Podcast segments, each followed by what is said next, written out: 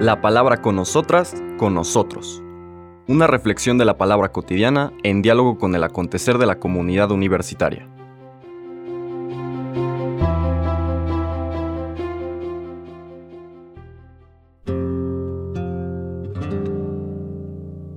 Hola, buenos días.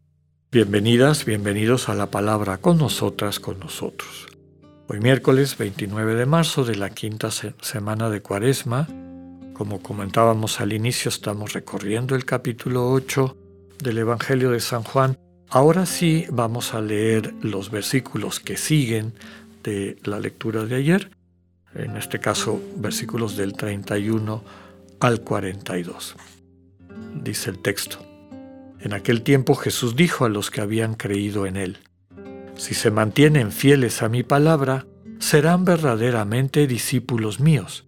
Conocerán la verdad y la verdad los hará libres.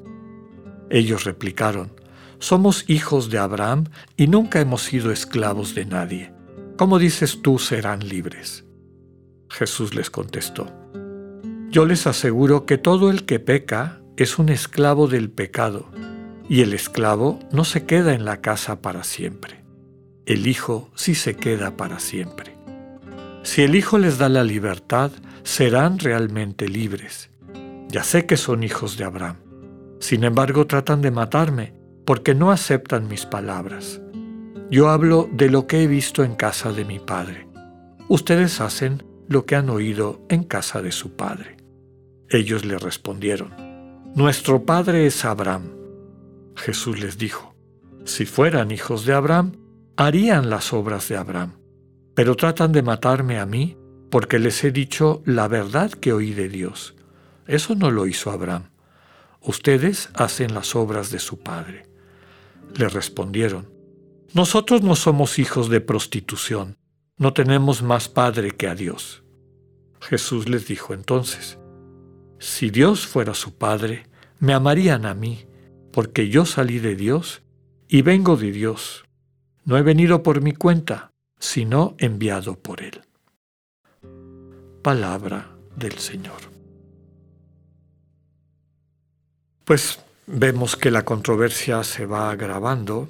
Recordemos el contexto, esta polémica, podemos llamar así, e, esta lucha apologética en el contexto en el que se escribe el Evangelio, sobre todo en su última redacción, finales del siglo primero de la era cristiana, y las comunidades cristianas, sobre todo judeocristianas, que están en el origen de este Evangelio de Juan, igual que del Evangelio de Mateo, que se encuentran expulsadas, expulsadas de la sinagoga porque reconocen a Jesús como el Mesías. Y esa es la clave. ¿Quién se puede quedar y quién se tiene que ir? Son expulsados y expulsadas quienes reconocen a Jesús como Mesías y desde luego el mensaje de Jesús con todas las características que ha ido desarrollando el Evangelio desde el primer capítulo. ¿no? Jesús, que es la palabra eterna, la comunicación eterna de Dios encarnada, hecho hombre. Recordemos que los doce primeros capítulos del Evangelio de Juan es precisamente esta este engaño en el que viven muchas personas que creen que saben quién es Jesús. Y todo el mundo tiene su opinión. Nicodemo, la samaritana, el paralítico de la, piscina de Bethesda, los que lo escuchan en la sinagoga de Cafarnaúm y en la multiplicación de los panes. Ahora también estos interlocutores, estas personas que están escuchando el mensaje de Jesús. El culmen de todo esto lo encontramos en el siguiente capítulo con, la, con el relato del ciego de nacimiento, como el Señor a quien le permite actuar en su vida, le restituye la vida y a quien no se lo permite se queda ciego.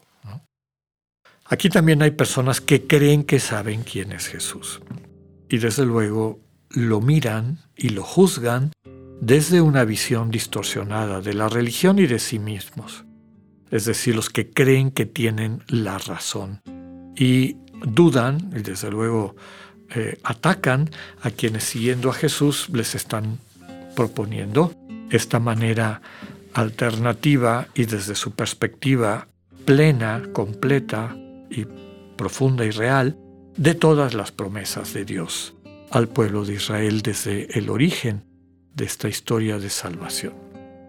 Aquí hay varios elementos que es importante retomar, tomar en cuenta. Abraham, recordemos que Abraham es el padre de todo el pueblo de Israel. Aquí lo que está subrayando Jesús en este discurso es que el vínculo con Abraham no es un vínculo de sangre, sino es un vínculo de, digamos, de, compartir la misma referencia a Dios en eso que normalmente llamamos fe, creerle a Dios, creerle a Dios, ponerse en las manos de Dios. Y resulta que estas personas que dicen que son parientes, descendientes, hijos de Abraham, no tienen esa actitud de Abraham. Entonces no se parecen a Abraham, no, no es su padre en ese sentido. No lo siguen, no lo imitan. Si fueran hijos de Abraham, harían las obras de Abraham. No las hacen. Quieren ustedes matarme. Y quieren matarme porque les he dicho la verdad que oí de Dios. No es ese Dios en el que ustedes creen y que en el fondo se han fabricado desde su propio egoísmo Recordemos que la otra palabra importante en todo este discurso es el pecado, ¿no? Ustedes viven en su pecado y eso implica una esclavitud. Brincan, ¿no? Nosotros somos hijos de Abraham, no somos esclavos de nadie. Dice, bueno, el que vive en el pecado, es decir, el que vive centrado en su ego, el que no le permite al amor de Dios enseñarle a amar, el que no se abre a este camino de vida plena, que nos capacita para experimentar la vida definitiva que solamente Dios nos puede dar, pues sigue muerto, sigue esclavo, está separado de el proyecto que Dios le propone, esta vida en comunión a la que Dios le invita. Nos dice el Señor que Él habla de lo que ha visto en la casa de su Padre, y desde luego que esto hace referencia a la experiencia fundante del Señor en su bautismo, y a esta experiencia renovada cada vez que en ese espacio de silencio se comunicaba con su padre y el mensaje siempre es el mismo. Convéncelos de que son hijos de un padre que les ama. Y la manera de encontrar la vida plena es abrirse a esa misericordia infinita de Dios.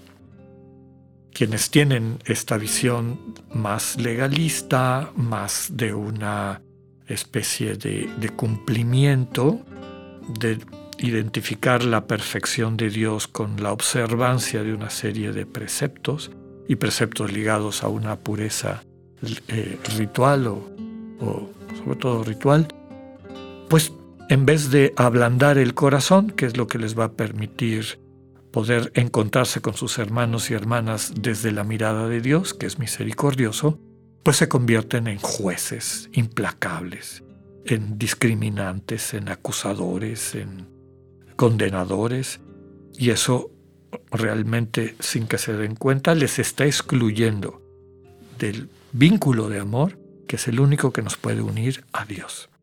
Entonces se quedan encerrados en esa esclavitud, son esclavos del pecado. Después de esto, no lo leeremos por alguna razón, no lo pone la liturgia. Ellos se presentan como hijos de Abraham, nuestro padre es Abraham, y el Señor les dice, si fueran hijos de Abraham, harían lo de Abraham, es decir, le creerían a Dios, y yo soy ese mensaje definitivo del Dios que se acerca a ustedes. Eso no lo hizo Abraham. Ustedes quieren matarme, hacen las obras de su padre se enojan mucho y les dicen, no somos hijos de prostitución, no tenemos más padre que a Dios. Dice, si Dios fuera su padre, me amarían a mí, porque yo salí de Dios y vengo de Dios. Y después les dice, y eso es lo que no leímos hoy, en realidad ustedes son hijos del diablo. El diablo es un mentiroso y un homicida, un padre de la mentira. Permanentemente está buscando cómo mm, condenar Recuerden que Shatán es el, calumniador, el acusador. Esa es la naturaleza del mal, del mal espíritu, y lo que quiere es destruir, matar. y sus acciones, es decir, sus sentimientos que afloran en lo que quieren hacer, deja claro, hijos de quién son ustedes. Nos hace recordar aquel texto de Pablo de las obras de la carne y los frutos del Espíritu. Más allá del discurso, piadoso o no, lo que nos permite saber quién está en comunión con Dios es esta, este estado de su corazón. Si es duro, centrado en sí mismo, intolerante, que juzga y condena, o es un corazón que está abierto a encontrar y acompañar a todo hermano y hermana buscando su vida plena. Que tengan un buen día, Dios con ustedes.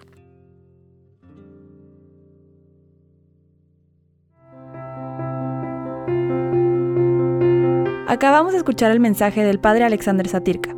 Escúchalo de lunes a viernes a las 8.45 de la mañana por radioiberoleón.com, a través de nuestra app gratuita para iOS y Android o por Spotify. Esta es una producción de Radio Ibero León en colaboración con el ITESO, Universidad Jesuita de Guadalajara.